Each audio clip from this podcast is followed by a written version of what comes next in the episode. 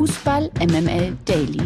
Die tägliche Dosis MML mit Mike Nöcker und Lena Kassel.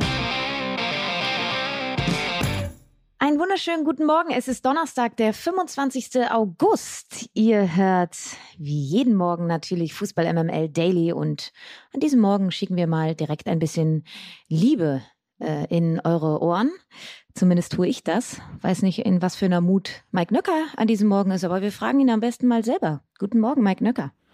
Love is in your ears. La, la, la. Warum eigentlich Liebe? Ach du, ganz ehrlich, ich wohne ja in Berlin.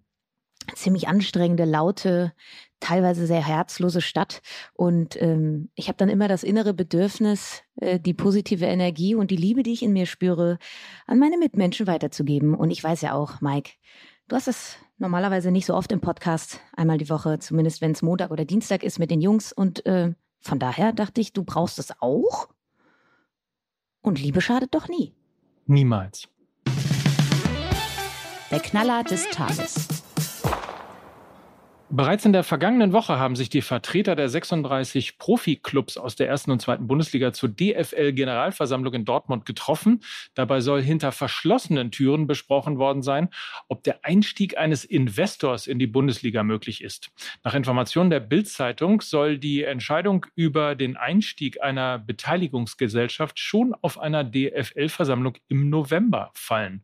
So sollen bestimmte Unternehmen in den kommenden Wochen die Chance haben, der Bundesliga möglich mögliche Investitionspläne und Konzepte vorzustellen. Das würde bedeuten, dass die DFL deutlich mehr Geld generieren kann, welches dann an die Mitgliedervereine ausgezahlt wird. Ja, und interessant ist auch, dass die DFL gerne einen Partner an Land ziehen möchte, der nicht nur viel Geld, sondern auch Know-how mitbringt. Der Grund dafür ist, dass die DFL eine digitale Plattform zur Live-Übertragung von Bundesligaspielen plant. So würde dem Bundesliga-Fan in Zukunft tatsächlich ein Abonnement ausreichen, um alle Ligaspiele verfolgen zu können. Derzeit teilen sich ja The Zone und Sky die TV-Rechte der Bundesliga. Also, Mike, den Fans wird ein Gefallen getan und die Bundesliga könnte on top vielleicht ja sogar international wieder mithalten. Guter Plan? Oder hast du doch eine Skepsis in dir? Grundsätzlich, ähm, glaube ich, muss man das machen und grundsätzlich ist es, äh, glaube ich, besser, es gibt einen Investor in, in der Liga, als dass äh, 50 plus 1 kippt oder ähnliches. Also insofern da schon mal tatsächlich pro. Das sollte man auch ausloten. Es wäre auch frevelhaft, wenn man es nicht tun würde und kategorisch ablehnen würde. Ansonsten bin ich tatsächlich irgendwie, ich bin so ein bisschen ähm, zwiegespalten, wie man so schön sagt. Also was das Abo-Modell angeht, verweise ich nur auf die Formel 1. Das ist ja mehr oder weniger im ersten Anlauf tatsächlich tendenziell eher gescheitert. Möglicherweise hat man daraus aber auch Learnings gezogen. Kann ja auch wiederum sein. Muss ja nicht gleich bedeuten, dass nur weil einer quasi im ersten Anlauf ähm, das Ding falsch aufsetzt, dass das der nächste dann auch macht.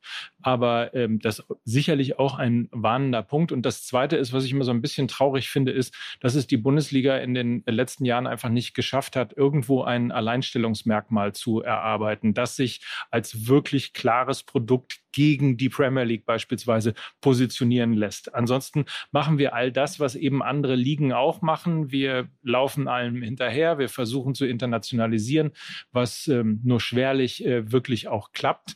Und ähm, jetzt sind halt die Investoren dran. Und ich habe so ein bisschen die Befürchtung, dass das einfach nur eine Maßnahme ist, um einfach das Rad weiter zu drehen und äh, es dann am Ende doch irgendwann in solchen Konstrukten wie Super League oder ähnlichem endet.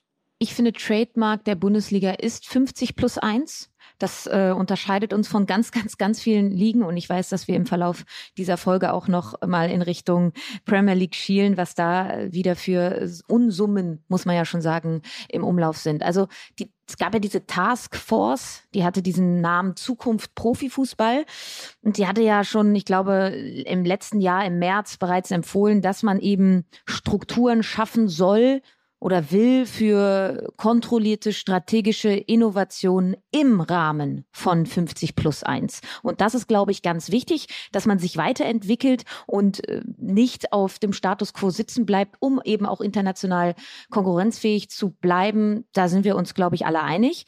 Ich glaube aber dennoch, und, und das würde ja der Vorschlag auch implizieren, dass man an 50 plus 1 festhält, weil das eben unsere Trademark ist. Das zeichnet uns aus in der Bundesliga. Aber man muss eben noch Unterschiede unterschiedliche Erlösquellen irgendwie finden. Und wenn man das dann in einem Dach deckelt, anstatt auf die Vereine abzuwälzen, das halte ich für einen sehr klugen Gedanken, den man weiter verfolgen sollte. Und ich glaube, wir haben vor ein paar Wochen auch mal an dieser Stelle über Friedi Bobic gesprochen, der ja auch meinte, ähm, man muss den Geist für andere Modelle öffnen. Und das passiert ja gerade. Und ich kann das eigentlich nur gut heißen, wenn man an 50 plus 1 festhält und im Rahmen dessen ein Stück weit kreativ wird und das, ich finde, das macht dieser Vorschlag. Und wenn man am Ende nur noch ein Abonnement hat, äh, mich freut's.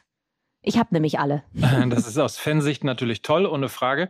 Aber ähm, vielleicht, wenn äh, das für dich ein guter Gedanke ist, dann vielleicht noch einen hinterhergeschoben. Schön wäre es dann natürlich, wenn man einen anderen Verteilschlüssel mit diesem Investorengeld dann finden würde. Ne? Wenn es nicht wieder am Ende so ist, dass das meiste Geld bei Bayern München landet und das zweitmeiste bei Borussia Dortmund und ganz unten in der Tabelle und vor allem auch in der zweiten Liga kommt einfach äh, sehr, sehr wenig Geld an. Also das wäre schon mal ein Schritt, wenn es zumindest solidarisch verteilt werden würde. Und ähm, dann kann man drüber reden. Der Kommentar der Woche. Diese Woche, glaube ich, kommen wir nicht so richtig an ihm vorbei. Ähm, in der gestrigen Folge waren wir ja noch nicht d'accord mit ihm. Ich bin sehr gespannt, wie wir dazu heute stehen, denn auch Uli Hoeneß hat in einem Gespräch mit der Sportbild über den internationalen Vergleich der Bundesliga und der Premier League gesprochen. Zitat. Die sind nicht besser als wir, die haben nur mehr Geld zur Verfügung. Der sportliche Vorteil der Premier League ist mit fremdem Geld erkauft. Unser großer Vorteil ist die Unabhängigkeit von Oligarchen von ganzen Staaten. Das wird sich mittelfristig irgendwann zugunsten der Bundesliga auswirken. Und wenn wir mal drauf schauen, in den letzten fünf Champions League Finals waren vier mit englischer Vertretung. Zwei davon waren sogar rein englische Finals. Gehen wir trotzdem irgendwie mit, mit Höhnes Meinung? Ja, Populismus, ich gehöre dir Trapsen. Ne? Also das ist natürlich immer sehr, sehr einfach äh, herzugehen und zu sagen, ja, wir sind alle gleich gut und die haben mehr Geld, weil die haben die bösen, bösen Oligarchen und die anderen die bösen, bösen Scheichs. Das ist natürlich auf eine gewisse Art und Weise auch. Aber wenn man ein bisschen tiefer reinblickt in die Materie, der weiß eben auch, dass es nicht so ist, dass äh, wir gleich gut sind, denn in der, in der Breite ist die Premier League einfach sportlich professioneller aufgestellt. Die ist viel digitaler, die ist ähm, viel weiter, was auch ähm, die Förderung des Nachwuchses angeht. Äh, also es gibt Punkte, da ist der FC Bayern ohne Frage gut aufgestellt, da ist möglicherweise auch Borussia Dortmund gut aufgestellt und ein paar anderen, aber in der Breite ähm, würde ich mal behaupten, ist die Professionalität des Fußballs in der Premier League ähm, tatsächlich das Nonplusultra. Es ist ja trotzdem ein ganz spannender Gedanke, dass er sagt, ähm, dass die Bundesliga sich unabhängig von irgendwelchen Oligarchen oder Staaten macht, das wird sich mittelfristig auszahlen. Und ich musste bei dem Satz direkt an Chelsea denken mit Abramovic. Ähm, also man kann eigentlich mit Verlaub sagen, sie haben Antonio Rüdiger verloren an Real Madrid, weil eben ähm, sie keine Transfers tätigen konnten für eine gewisse Zeit. Es war eine totale Unruhe, eben weil ein russischer Oligarch den ähm, FC Chelsea besaß, muss man ja jetzt sagen, es ist Vergangenheit. Und da kann man schon sehen, in was für eine Richtung das kippen kann wenn man sich abhängig macht von ähm, Staaten, von Oligarchen. Und daran musste ich denken und deshalb äh, glaube ich, hat er da schon auch einen Punkt, auch wenn wir jetzt mal in Richtung Manchester United blicken, wo es ja jetzt auch beim Match of the Week Proteste von den Fans gab gegenüber der Glazer-Familie und so weiter und so fort. Also du gehst da schon ein gewisses Risiko ein. Nichtsdestotrotz, Mike, hast du natürlich einen Punkt zu sagen, dass wir ebenbürtig mit der Premier League sind. Das ist, glaube ich, ein Wunschdenken. Gerade in der Breite ähm, ist das definitiv nicht der Fall. Und äh, da sind wir dann aber wieder beim Vorschlag, wo wir begonnen haben. Man muss einfach jetzt kreativ werden, weil auf dem Status quo sitzen bleiben wird nicht die Lösung sein. Pokalgesetze. Aufgrund des ausgespielten Supercups starten der FC Bayern München und RB Leipzig erst in der kommenden Woche in die erste DFB-Pokalrunde. Normalerweise muss der Favorit dafür in das kleine Stadion des Herausforderers reisen und versuchen, irgendwie die Nerven zu wahren. Teutonia Ottensen, der Pokalgegner von Titelverteidiger RB Leipzig, muss sein Heimspielrecht nun aber an den Favoriten übergeben. Grund dafür ist, dass der Rasen im Paul-Greifzu-Stadion in Dessau unbespielbar ist Unbekannte hatten das Spielfeld mit einer chemischen Substanz verunreinigt und damit auch den kompletten Rasen zerstört. Eine zeitliche Verlegung des Spiels sei DFB-seitig nicht möglich gewesen. Mike, eigentlich hätte sich doch auch, ähm, ja, der hätten Ottensen und Leipzig auch zum FC St. Pauli ausweichen können, oder? Die hätten auch zum HSV ausweichen können. Ja, ihr wolltet ja beide nicht, ne? Das war ja diese, diese unrühmliche Geschichte, die man vielleicht auch nochmal erzählen kann. Also die Stadionsuche für Leipzigs DFB-Pokalspiel äh, glich einer Odyssee. Also das Stadion in Ottensen, muss man dazu sagen, war ja nicht geeignet, weil dort ein Kunstrasenplatz ist. Das ist laut DFB-Statut nicht gestattet für die DFB-Pokalrunde. Dann wollten sie zum HSV oder zum St. Pauli äh, ins Stadion. Die stellten aber ihre Stadien nicht zur Verfügung aufgrund des Konstruktes RB Leipzig. Dann wurde jetzt eben dieses Stadion in Dessau letzten Endes endlich gefunden und jetzt wurde dieser Rasen vergiftet und sie weichen dann eben doch in die Red Bull Arena aus. Also ja, das ist ein Spiel mit Vorgeschichte, würde ich sagen, ne?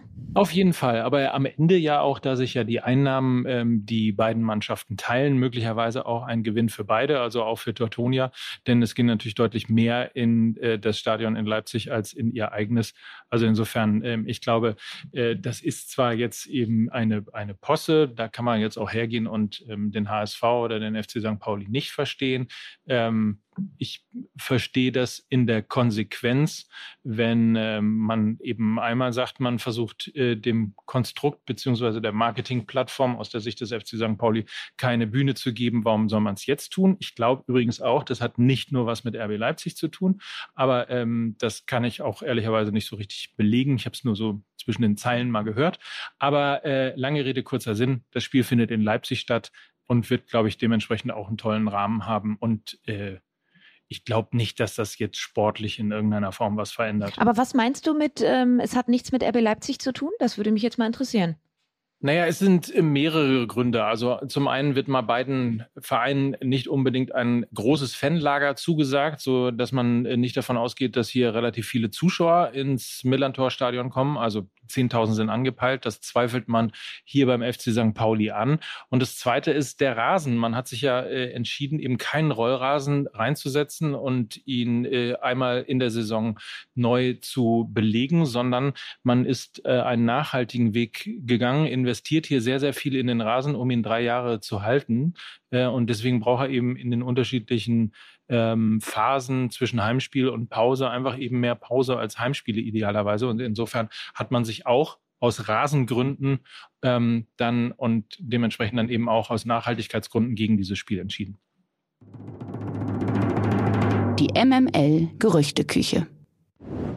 Eigentlich ist Colin Hodson-O'Doy in jedem Sommer bei einem anderen Bundesligisten im Gespräch. Doch nun könnte es tatsächlich ernst werden, man soll es kaum glauben. Laut übereinstimmender Medienberichte steht Bayern 04 Leverkusen kurz vor der Verpflichtung von Hudson O'Doy. Der englische Offensivspieler soll zunächst vom FC Chelsea ausgeliehen werden. Nach Informationen des Transferexperten Fabrizio Romano soll der Deal noch in dieser Woche über die Bühne gehen. Leverkusen verpasste den Saisonstart ja mit drei Niederlagen in drei Ligaspielen und dann auch noch den Pokal aus.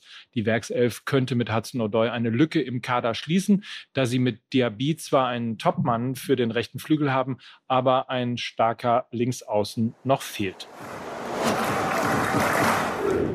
Der englische Transfermarkt äh, dreht weiter am Rad. Wir haben es ja schon angeteasert. Der Ex-Dortmunder Alexander Isak könnte nun für eine satte Ablösesumme von 70 Millionen Euro plus mögliche Bonuszahlungen von Real Sociedad zu Newcastle United wechseln. Der 22-jährige Schwede gilt als hochveranlagtes Sturmtalent. Seine sechs Tore in den 32 Ligaspielen, die er vergangene Saison absolvierte, dürften dieses hohe Preisschild allerdings nicht unbedingt rechtfertigen. Kurz zur Erinnerung, im Herbst des vergangenen Jahres übernahm ein Konsortium um Saudi-Arabiens Staatsfonds Newcastle United für einen Kaufpreis von 350 Millionen Euro. Die Finanzkraft des saudischen Fonds wird auf etwa 400 Milliarden Euro geschätzt, was den Magpies, die in den letzten Jahren vor allem gegen den Abstieg spielten, Transfers wie vielleicht auch den von Isaac ermöglicht. Ja, Mike, hast du dazu noch was zu sagen? Ja, ähm, also Borussia Dortmund hat nicht so gut geklappt. Ähm, Real Sociedad äh, sechs Tore, du hast es gerade gesagt. Ähm, ein Talent ist er ohne Frage. Er ist ja, glaube ich, als 16-Jähriger zu Borussia Dortmund gekommen, hat sich aber in der Tat nie durchsetzen können. Also du, ähm, wahrscheinlich am Ende werden wir alle Lügen gestraft und der knallt da total durch und macht eine Bude nach dem anderen. Aber auf der anderen Seite, also es ist schon 70 Millionen Euro plus möglicher Bonuszahlung. Das ist schon Wahnsinn für einen, der noch nie so richtig getroffen hat. Alter Schwede. Was macht eigentlich. Ja, was macht eigentlich Max Meyer? Was war Max Meyer nochmal? Ein, ein Weltklasse-Spieler? Irgendwie sowas hat sein Berater doch mal gemacht. Ne? Genau, Weltklasse-Spieler, als der gilt er ja, zumindest hat sein Berater das gesagt und äh, er galt als eines der größten Schalke-Talente. So, und jetzt spielt er in Luzern. Natürlich. Das ist ein logischer Schritt, auf Absolut. jeden Fall. Ähm, das ist auch ehrlicherweise total gemein. Aber daran sieht man mal, was einmal passiert, wenn man eben versucht, irgendwie ein unbedachtes Label einem Spieler umzuhängen. Das wirst du dann am Ende des Tages nicht mehr los und hast natürlich Spott und Häme auf deiner Seite. Aber so ist es nun mal. Also zuletzt stand der Mittelfeldspieler ja bei Fenerbahce Istanbul unter Vertrag. Sein bis 23 dotierter Kontrakt wurde aber in beiderseitigen Vernehmen aufgelöst. Für den Ex-Nationalspieler soll nun beim FC Luzern in der Schweiz ein Neustart her. Ich finde, zumindest können wir ihm alles Gute wünschen, oder? Also ja. Häme haben wir jetzt gehabt, aber es ist ja auch ehrlicherweise gemein. Ja, der Typ tut mir leid. 26 Jahre alt ist er ja erst. Ja. Hatte wirklich eine fantastische Saison beim FC Schalke gespielt 2018 und hat dann irgendwie, ach, dieses Problem, irgendwie dann in die Premier League zu wechseln, zu Crystal Palace, damals äh, nur, nur muss man sagen, für 18 Millionen Euro, das ist ja fast ein Schnapper gewesen. Und äh, da wurde er halt nicht glücklich, ne? Und dann ging die wilde Reise los. FC Köln, Fenerbahce, dann ausgeliehen nach Dänemark, äh, jetzt zu Luzern, ja, Mai, ne? Da gibt es vielleicht zumindest schöne Berge und ein bisschen Ablenkung. Ich weiß es nicht. Alles Gute, Max Meyer. Mach's gut. Viel Spaß. MML International.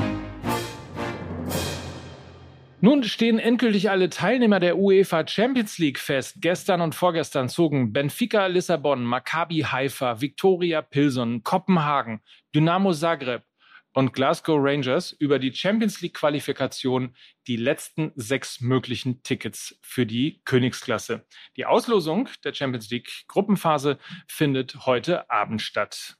So, Lena, unser Orakel. Jetzt sag mal, wer ist für dich Anwärter auf den Titel? Ich sag mal, ich sag mal, ich sag mal Manchester City und FC Bayern München. Also Fußball schreibt ja die Geschichten und dementsprechend, warum nicht mal City? Mhm.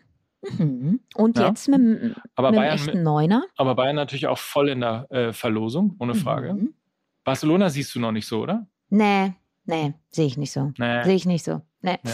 Aber wäre auch ein schönes Finale, ne? Manchester City gegen Bayern München. Mhm. Pep Guardiola Auf gegen seinen Fall. alten Verein. Das fände ich doch, also da wären sehr viele Geschichten da. Fände ich schön. Sag mal, und hier die äh, fast Harlem Globetrotters äh, des Fußballs, was ist mit PSG? Nee.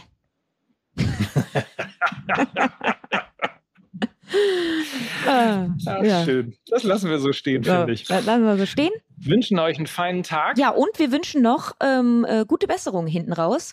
Äh, leider so eine nicht so schöne Nachricht. Ähm, die Torhüterin aus der deutschen Nationalmannschaft, sie war die, glaube ich, zweite Torhüterin, Ann-Kathrin Berger, ähm, hat leider wieder eine schlimme Diagnose bekommen. Sie ist schon mal an Krebs erkrankt und jetzt hat sie wieder die Diagnose Schilddrüsenkrebs bekommen. Wir wünschen an dieser Stelle ganz viel Kraft ja, für diese schwere Zeit. Das, so viel Zeit muss auch noch sein hinten raus, auch wenn es ein kleiner Stimmungskiller gerade ist, aber wir möchten ähm, gute Besserungen, gute Besserung entsenden. Gute Besserung. Und euch schicken wir jetzt in einen tollen Tag und wir hören uns morgen wieder. So ist es. Bis dann, habt einen feinen Tag und ähm, das waren wie immer Mike Nöcker. Und Lena Kassel für Fußball MML. Tschüss. Tschüss.